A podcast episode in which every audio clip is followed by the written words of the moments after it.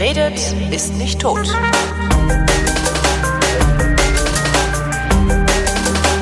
Willkommen zum Geschichtsunterricht einer Koproduktion von D-Radio Wissen und Vrind und aus Köln von D-Radio Wissen zugeschaltet, wie immer, Historiker und Kollege Matthias von Hellfeld. Hallo Matthias. Ich grüße dich. Heute geht es um den unrühmlichen Paragraphen 175. Jetzt denkt sich ja, hm, das ist ja Strafgesetzbuch, äh, betrifft Homosexuelle. Das durfte man nämlich bis vor 20 Jahren nicht. Was, so ist es. Was man sich auf der Zunge zergehen lassen muss. Man durfte das nicht. Der Staat hatte da was dagegen, dass Männer sich küssen. Ja. ja. Ähm, also Oder der Anlass, weswegen wir, weswegen wir das machen, äh, ist 1872, also wohlgemerkt lange zurück im Deutschen Kaiserreich, wurde dieser Paragraph 175 wieder in das Strafgesetzbuch ähm, wieder? aufgenommen. Ich sage mit Absicht wieder, weil in dieser verschärften Form war er vorher schon sozusagen geschliffen worden. Es gab ihn in verschiedenen ähm, unterschiedlichen Versionen. Also ich habe mal nachgeguckt. Ähm, es, äh, bei Karl V., ähm, der also um 1500 regierte. Da gab es in der berühmten Constitutio Criminalis Carolina, ähm, stand also äh, der berühmte Paragraph 116, nicht etwa 175, Zitat, wenn Mann und Mann oder Frau und Frau Unzucht treiben, haben sie das Leben verwirkt. Man solle Wahnsinn. sie nach allgemeiner Gewohnheit mit dem Feuer vom Leben zum Tode richten. Also das ist diese ganz martialische und äh, auch genauso ekelerregende Form, wie man äh, damals versucht hat, mit diesen Leuten umzugehen. Das ist christlich, oder? Das ist christlicher Umgang mit denen. Extrem ne? christlich ja. und das äh, geht ja auch auf Bibelstellen zurück. Die Begründung war ja da, ähm, in, es gibt ja unzählige Bibelstellen, in denen es gegen sogenannte Lustknaben und die Unzucht geht mhm. und äh, man dürfe nicht beim Manne liegen und ähnliche Dinge. Also da gibt es ja genügend Stellen. Insofern war das dann auch. Ähm, Was ist das für naja. eine Religion? Die wollen einfach keinen Spaß haben. Was ist mit denen? ja. Holger, lass mich jetzt nicht in die, äh, lock mich nicht auf die Schiene, nicht über Religion auszulassen. Ach, schade. Das hier ätzend. Okay, dann machen wir das nächste Mal wieder beim Wein. Genau. Und ähm, also ich habe dann so, als ich damit angefangen habe, ich gesagt, ja gut, jetzt ist jetzt alles gut, das interessiert mich eigentlich auch überhaupt nicht, weil das ist auch absolut nicht mein Thema gewesen mhm. bis dahin, weil ich hatte mir so gedacht, ja, wir haben es doch jetzt geregelt und jetzt ist es auch mal gut, aber so je mehr man sich damit beschäftigt hat, desto mehr habe ich mir gedacht, wow, es ist tatsächlich ein Chronometer sozusagen, eine Messlatte und eine, eine Darstellung des Zustandes der Gesellschaft, nicht natürlich der Homosexuellen, sondern eine, eine Zustandsbeschreibung der Gesellschaft, mhm. wie sie eben durch die verschiedenen Jahrzehnte, Jahrhunderte mit Homosexuellen äh, umgegangen ist. Ähm, das galt, du hattest das eben gesagt, selbstverständlich auch für Frauen, nur Frauen wurden nie so verfolgt wie Männer. Und ähm, die, die konnten sich einfach schneller verdrücken und sind irgendwo als Hausmädchen untergetaucht. Insofern äh, ist das nicht so offen na, nach außen gegangen und mhm. ist auch nicht entsprechend so äh, bestraft worden, obwohl es selbstverständlich genauso unter Strafe stand ähm, wie Liebe unter Männern. Ja. Insofern ähm, muss man da einen Unterschied machen und wir haben uns jetzt tatsächlich auf die homosexuellen Männer ähm, sehr kapriziert auf dieser äh, in dieser Sendung mhm. und ähm, wir haben äh, natürlich, weil wir keiner von uns hat eine Ahnung, wie es im Kaiserreich ähm, ausgesehen hat oder wie man im Kaiserreich ähm, gelebt hat. Ähm, und jeder von uns weiß, Kaiserreich 1871 gegründet. Otto von Bismarck wird Reichskanzler oder ist damals schon der entscheidende Mann. Und der erzählt also im Reichstag in einer Rede, ähm, obwohl er möglicherweise vielleicht sogar liberaler war. Ähm, er könnte aber diese Handlung, also es ging um homosexuelle Handlung, nicht für straffrei erklären, wenn, Zitat, diese in der öffentlichen Meinung als strafwürdig gelten. So, und da muss man sich mal vorstellen, da setzt sich also dieser Mann dahin und sagt, weil die Leute sagen, dass das strafwürdig ist, ja, ja muss ich das zum Paragraphen mit Strafe erheben. Diktatur der Mehrheit, das Gegenteil von irre. der liberalen Demokratie. Ja. Völlig irre, ja. ja. Und ähm, insofern äh, ist dann äh, mit diesem Salto rückwärts sozusagen aus einer davor etwas liberaleren äh, Sichtweise dieser Paragraph wieder ins Leben zurückgerufen worden und damit zum Gesetz geworden. Und ähm, ich habe jemanden gesucht, der sich mit den äh, Homosexuellen im Kaiserreich auseinandergesetzt hat. Und Erwin Inel Panhüs ist ein Journalistenkollege und Buchautor, der sich damit eben beschäftigt hat. Und äh, der hat mal so ein bisschen beschrieben, ähm, wie das Leben von äh, homosexuellen Männern im Kaiserreich, also wir reden jetzt in der Zeit, sagen wir einfach mal um die Jahrhundertwende, ähm, ausgesehen haben könnte. Also natürlich in erster Linie äh, im Heimlichen, das heißt, man konnte sich dann vielleicht auf Toiletten treffen, anonyme sexuelle Kontakte. Alles war sehr, sehr schwierig. Die Diskussion war dominiert zum Beispiel auch von der Kirche, äh, insbesondere der katholischen Kirche, gerade hier in Köln und im Rheinland. Und es gab die moderate Einstellung, man sollte es legalisieren, weil Homosexuelle nicht ins Gefängnis, sondern ins Krankenhaus gehören. Ja, ja kenne ich heute noch Leute, die sowas reden. Ne? Ja, ähm, und ich, ich sage jetzt mal einen Rückgriff so zu uns. Äh, diese Klappen, diese merkwürdigen Toiletten, in denen also Männer sich getroffen haben, die habe ich äh, in meiner Jugend oder jüngeren Zeit auch noch in Köln erlebt. Also ja. die gab es hier öffentlich und äh, ich fand das immer sehr, sehr ekelerregend, dass man also ähm, äh, sich sozusagen in diese in diese Katakomben begeben musste, um also ähm, ja Sex zu haben. Ja, damit auch jeder hat, spürt, damit auch jeder spürt, dass es was Schmutziges und Falsches das, ist. Ne? So ganz ja. Ja, ja, das hat mich damals schon wirklich ah. angewidert, obwohl ja. ich wie gesagt, ich habe damit nichts zu tun, aber es ist, äh, ich habe das immer schon gedacht, dass das komisch ist und dass das, das ist halt, nicht, nicht es, richtig ist und ähm, es ist halt inhuman. so, und wenn du wenn du auch nur einen Ansatz von Humanismus in dir hast, dann wirst du das, dann, dann musst du das schlimm finden. Ja, es ist einfach ekelhaft. So. Ja. Ähm, und äh, die Menschen haben aber damals das eben so empfunden und wir, wir sind ja Historiker und äh, wir versuchen das so zu werten und zu betrachten, wie es nun einmal gewesen ist. Und insofern ähm, muss man einfach eben konstatieren, äh, es ist in der Zeit so gesagt worden, es hat diese Strafen gegeben und es hat dieses, diese Gesetze gegeben.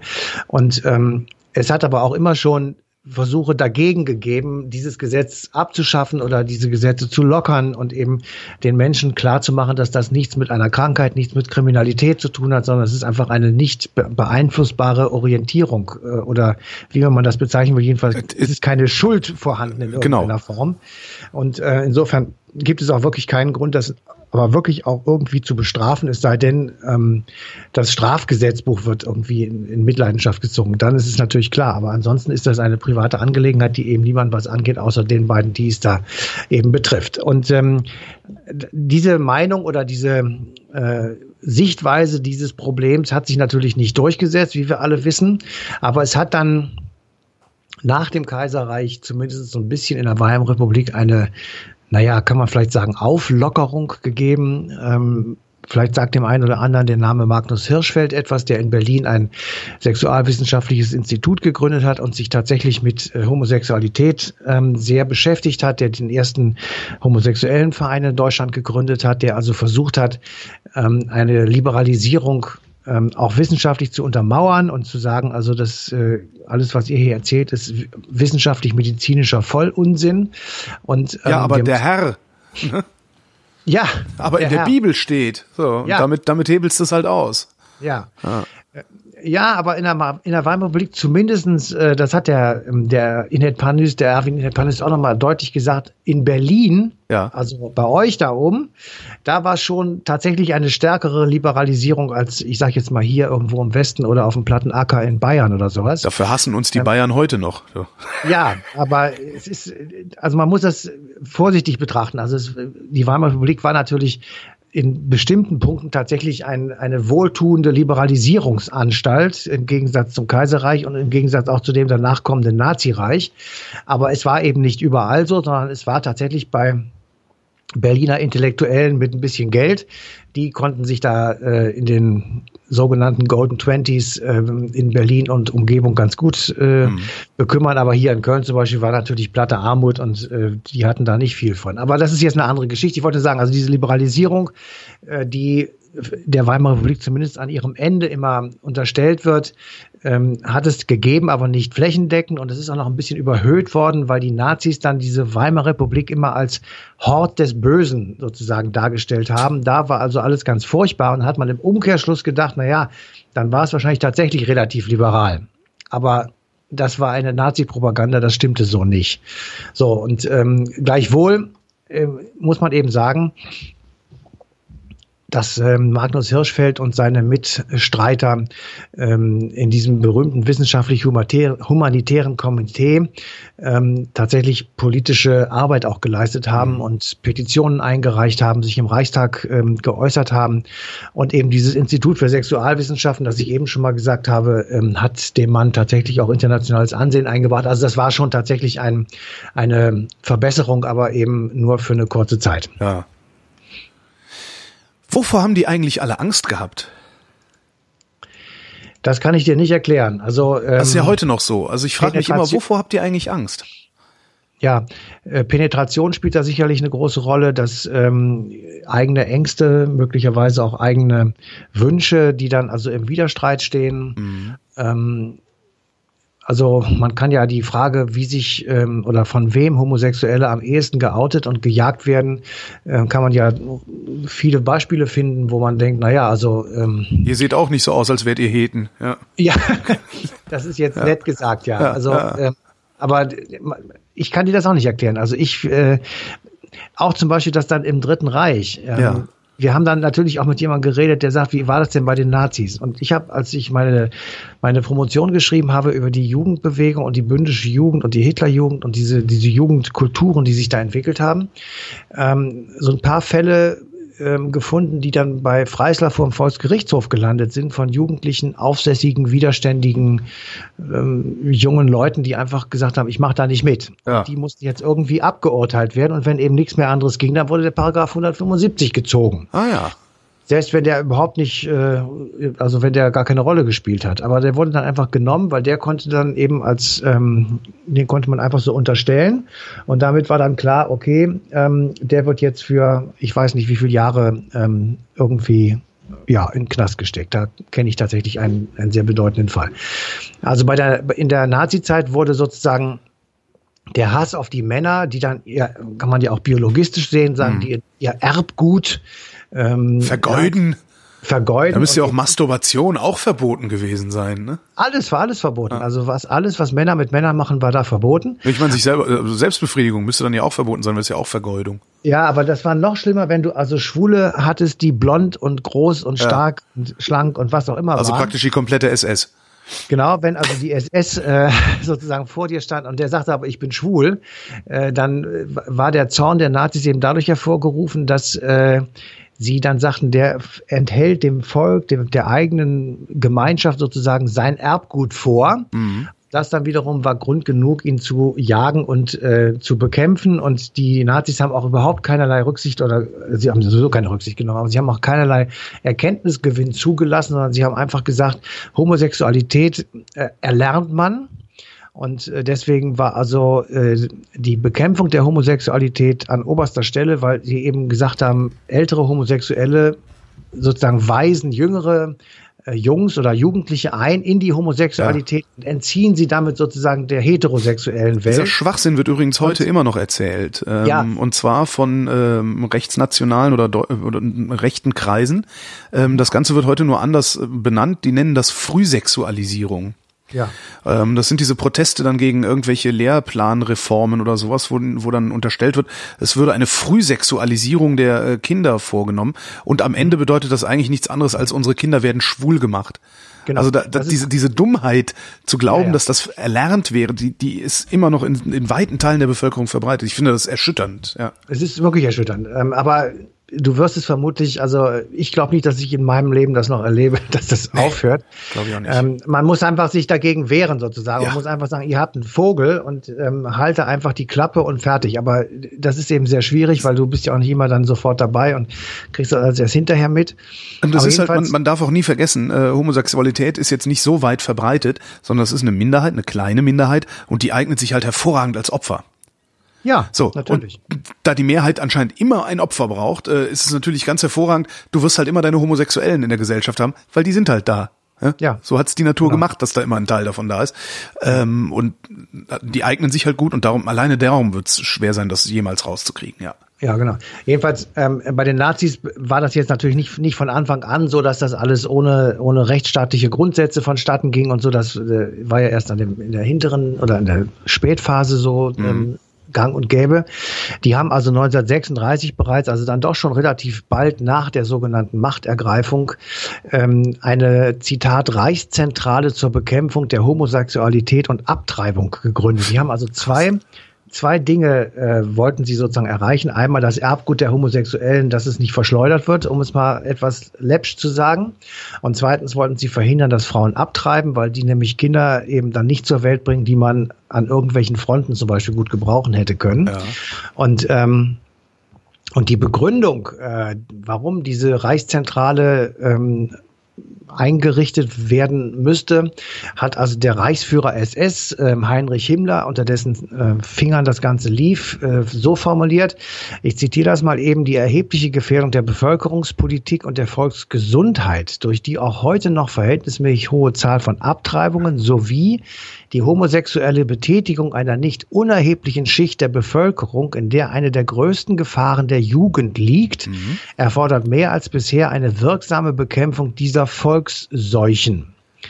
Zitat Ende. Und das ist aber genau, also wenn man Nazis verstehen will, dann muss man biologistisch denken. Dann ja. muss man einfach sagen, die haben und das werten wir jetzt mal nicht, sondern sie haben einfach die Menschen eingeteilt in das können wir brauchen, das können wir nicht brauchen. Ja. So, und wenn einer homosexuell war, dann waren sie im Zwiespalt. Seinen Samen, den hätten sie gebrauchen können, mhm. aber seinen Charakter und seinen Typus eigentlich nicht. Mhm. So, und in diesem Zwiespalt sozusagen äh, standen sie und haben dann, weil sie natürlich äh, das nicht, nicht ändern konnten, ähm, das zur Seuche erklärt und damit also ähm, bekämpft. Und dann gab es in der Nazizeit tatsächlich, das haben wir uns äh, in der Sendung auch erzählen lassen, ähm, sogenannte Tests. Also wenn du im Puff äh, eine, einen heterosexuellen Sexualakt hinbekommen hast, dann galtest du als geheilt. Krass. Und dann äh, haben viele Leute haben viele Leute Scheinehen äh, sind Scheinehen eingegangen, um einfach aus diesem Fadenkreuz rauszugeraten. Ja. Aber das bringt natürlich alles nur schreckliche Deformierungen zustande. Ja. Also was wie soll der Mensch leben in einer solchen Katastrophe? Wie soll man ja, das ist ja nahezu wirklich unvorstellbar. Also auch für Leute, die nicht homosexuell sind, ist das eine, wie ich finde, äh, unvorstellbare Situation, in die man sich da hineinbegibt. Aber es ist halt sehr viel so gemacht worden und dennoch sind eben sehr viele äh, Menschen, ähm, die in der dritten, im Dritten Reich ähm, sozusagen unter diesen Paragraphen 175 geraten sind, ähm, insgesamt sollen es ungefähr 50.000 Personen gewesen sein, die also ähm, mit diesen Paragraphen während der Nazizeit in Konflikt geraten sind. Und da sind sehr viele von in Konzentrationslagern äh, gelandet, ähm, die dann auch entsprechend noch gekennzeichnet wurden, also mit einem rosa Winkel und so. Mhm. Also das war alles äh, auch dann wirklich für die Mitgefangenen, also eine ganz schreckliche Situation. Und ähm, man hätte ja jetzt so denken können, also 45 ist diese ganze Scheiße mit Verlaub zu Ende. Genau, und jetzt machen wir das alles mal weg und das Gegenteil ist passiert. Tu mal ne? weg, tu mal weg, ja. genau. Und das Gegenteil ist, in, also jetzt im Vergleich zur Nazizeit natürlich nicht, aber das ist eben, sie haben es nicht weggemacht. Sie haben nicht äh, diese armen Schweine rehabilitiert. Sie haben ihnen nicht, ähm, ich sag mal, irgendwelche Opferrenten gegeben oder was immer man hätte tun können. Und man hat hauptsächlich diesen Paragraphen nicht geändert. Also man hat ihn so gelassen, wie er ist und hat äh, das sogar noch ich sag mal, verschärft in dem Sinne, dass man sagte, nein, also das war jetzt nur kein Nazi-Unrecht. Ja. Aha. Also mit den Juden, das war Nazi-Unrecht, aber mit den homosexuellen Männern, das war der Paragraph, den gab es vorher auch schon, den haben die einfach angewendet. So. Und ähm, du kannst dir vorstellen, also wir haben ja gerade von den Klappen gesprochen und von den äh, Toiletten, öffentlichen Toiletten, in denen sie also die Männer äh, da treffen mussten. Mhm ähm, das war natürlich lange in der Bundesrepublik Fakt. Es war einfach so und ähm, es war auch jedem bekannt. Man wusste, wo die Stellen sind in den Städten und ähm, insofern wurde das von der Politik und von den Menschen, die damals eben äh, das Sagen hatten, geduldet beziehungsweise geradezu gefördert. Und man kann ja eigentlich schreien ähm, und sagen, ist es denn wirklich die Möglichkeit, dass wir noch 20, 30 Jahre weiter geduddelt haben, ja, ja und diese armen Kerle immer noch geächtet waren? Die haben gelitten darunter, dass sie verurteilt waren. Das waren Vorbestrafte. Jetzt stell dir mal vor, in deinem polizeilichen Führungszeugnis steht, der Holger Klein ist vorbestraft. Ja, dann bewirbst du dich mal bei der ARD als Moderator und dann sagen die, nee, also vorbestraft, tut mir leid. Genau. Dann sagst du, hören Sie mal, das waren, das war der 175. Ja, sagen Sie, entschuldigen Sie mal, das ist, das steht im Strafgesetzbuch. Ja. So. Dann, da, da, da, ja. da bleibt dir die Spucke weg, ja? Ja, du kannst halt so. halt nicht gewinnen, ne? Nee, du kannst nicht gewinnen. Dann war es gang und gäbe. Wir haben in der Bundesrepublik sehr viele Geschichten über Erpressung. Ja. Ja, dass also Leute um Geld erpresst wurden ähm, mit dem Hebel, ich mache deine Homosexualität bekannt. Da gab's doch ähm, auch diesen sehr prominenten Fall, ich glaube in den 80er Jahren war das, Günter Kiesling. Ja. Dieser General, genau. äh, äh der, der äh, angeblich in einem schwulen Club in Köln gesehen worden war, wo er noch nicht mal war ähm, wo damals Manfred Wörner, ich glaube der Verteidigungsminister ja. Wörner, dann am Ende, glaube ich, sogar zurückgetreten ist, äh, ja, ja. weil er Kiesling rausgeschmissen hat, weil das natürlich ein Sicherheitsrisiko für die Bundeswehr ist, einen homosexuellen General da zu haben. Genau. In den 80ern. Also, das, ich, das kann man sich überhaupt nicht, nicht vorstellen. Holger, reg dich nicht ja. In den 80ern. Ist schon passiert, ich weiß. Ja, ist, ist durch, ja. Entschuldigung. Ist durch. Also, pass auf. Aber jetzt lass uns doch das Loblied auf die sozialliberale Koalition singen, die wenigstens ein bisschen, äh, ich sag mal, Linderung hineingebracht hat in zwei Schritten. Nämlich äh, wurde das strafmündige Alter heruntergesetzt. Ähm, also erst war es grundsätzlich verboten, dann bis 21 und dann bis 18. So, und ja. das war natürlich schon mal äh, der, der erste Schritt. Und der zweite Schritt ist dann tatsächlich erfolgt 1994. 94. Und 1994 ist dieser Paragraph ersatzlos gestrichen worden, weg, weg, weg. So. Gab es da denn eigentlich noch großartig Diskussionen darum? Also ich könnte mir vorstellen, dass so die Union da mit Sicherheit schwer opponiert hat, oder? Natürlich. Also ich sage jetzt nochmal, wir, du, man muss das emotionsfrei sehen. Man kann sich darüber jetzt aufregen ja. und sagen, äh, das ist ja schrecklich. Aber man muss tatsächlich, wenn man es seriös machen will, ähm, muss man sich auch sachlich damit auseinandersetzen. Und die Union, da gibt es natürlich diese Stimmen und hat es damals auch gegeben. Die hat einen bestimmten Teil der Bevölkerung repräsentiert und der muss auch repräsentiert werden. Also wenn du jetzt mal den kleinen Sidekick erlaubst, wenn heute so viele Leute sich von den großen Parteien weggewendet haben und äh, AfD und anderes gewählt haben, wir werden jetzt nicht wieder sagen, dass ihr nicht AfD wählen sollt, das äh, dürfen wir nicht mehr. ähm, aber dann liegt das natürlich daran, dass die nicht mehr sich vertreten fühlen mit ihren Meinungen, die du und ich scheiße finden. Das ist ja richtig. Aber ja. sie sind eben trotzdem Menschen und man muss deren Meinungen akzeptieren zunächst einmal und dann versuchen, sie zu ändern. Wenn es geht, sie zu ändern. Deswegen hat die, die Union nach rechts und die SPD nach links eine große Integrationsbedeutung gehabt und ähm, die haben sie leider etwas verloren. Deswegen haben wir jetzt eben äh, im Moment mehr am rechten als am linken Rand so eine Ausfransung, die eben wirklich problematisch ist. Und ähm, äh, man, man muss das Gesamte sehen sozusagen. Man mhm. kann natürlich sagen, okay, das eine, da regst du dich zu Recht völlig drüber auf, weil das eine Frechheit ist, homosexuelle Männer oder Frauen, tun wir jetzt mal in einen Topf, wegen ihrer sexuellen Orientierung, die nicht von ihnen ausgesucht ist und für die sie nichts können und die eben einfach da ist, zu bestrafen. Ja. Äh, das, diese Meinung soll man ja auch haben, aber es muss eben auch die andere Meinung, äh, ich sag mal, zumindest laut werden dürfen. Und die braucht eine Vertretung und das war teilweise jedenfalls die muss CDU. Sie, muss sie das wirklich dürfen? Also muss die inhumane, ja, ja muss die inhumane Meinung, muss die, muss die Intoleranz, also ne, da haben, das, das die alte Frage, muss ich, muss Demokratie ich, ist schwer. Muss ich ähm, Intoleranz ja. tolerieren? Ja, klar. Finde ich nicht. Ja, dann äh, viel Spaß beim äh, Totschlagen, weil was willst du tun? ähm, ja, was willst du machen? Ja. Wenn du jetzt einfach sagst, mich interessiert das nicht, was ihr Idioten in Dresden auf der Straße rumbrüllt, dann sind es beim nächsten, äh, im nächsten Jahr oder in fünf Jahren zehnmal so viele. Moment, was die da rumbrüllen, ist nicht notwendigerweise intolerant. Ja, aber äh, zu sagen, ja, ich wieder, ja als, vor allen Dingen wieder besseres, Beispiel gesagt. ja, aber wieder besseres Wissen vor allen Dingen zu sagen, ja. Homosexuelle sind ein Problem und das muss bestraft werden. Das ist, das ist in einem solchen Maße intolerant. Das ist doch keine, das kann doch, kein, das, das, kann doch unmöglich eine legitime Diskussionsposition sein. Das nein, das war es ja auch nicht. So, so hat das ja auch damals niemand gesagt. Aber ja. das haben eben viele Leute gesagt. Müssen wir das denn gleich ganz streichen? Ja, es, ja. ja. es wurde ja. gesagt, es gibt doch viele Homosexuelle, die mit äh, jüngeren ähm, Homosexuellen zusammen sein wollen? Müssen wir nicht irgendwie einen Altersschutz einziehen? Müssen wir nicht äh, Gew einen Gewaltschutz einziehen? Also, also da gibt's ja auch schon ein paar Probleme, die man tatsächlich diskutieren kann, aber die müsste man eben auch diskutieren für Heterosexuelle. Verstehst du? Ja. Natürlich müssen Kinder geschützt sein, selbstverständlich. Das hat ja nichts mit Homo- oder Heterosexualität zu tun. Selbstverständlich darf keine Gewalt angewendet werden. Selbstverständlich darf es nicht gegen den Willen des einen oder anderen sein. Das ist doch alles selbstverständlich. Aber das hat nichts mit der Homosexualität als solchem zu tun. Ja. Ja. So. Aber die Debatte ist eben halt so verlaufen und jetzt können wir einfach sagen, Gott sei Dank, seit 94, das ist ja nun auch schon eine Weile her, äh, ist das also straffrei. Und jetzt, also gerade vor ein paar Wochen, hat dann die Bundesregierung, äh, die große Koalition nochmal ein großes Werk sozusagen vollbracht und hat also jetzt tatsächlich ähm, gesagt, dass die Urteile wegen 175 aufgehoben werden, sofern dort nur dieser Paragraph zum Gegenstand der Strafe war. Ja. Und das ist wirklich eine wichtige Unterscheidung, weil da legen natürlich äh, die, mit denen wir gesprochen haben aus der Szene, auch großen Wert darauf.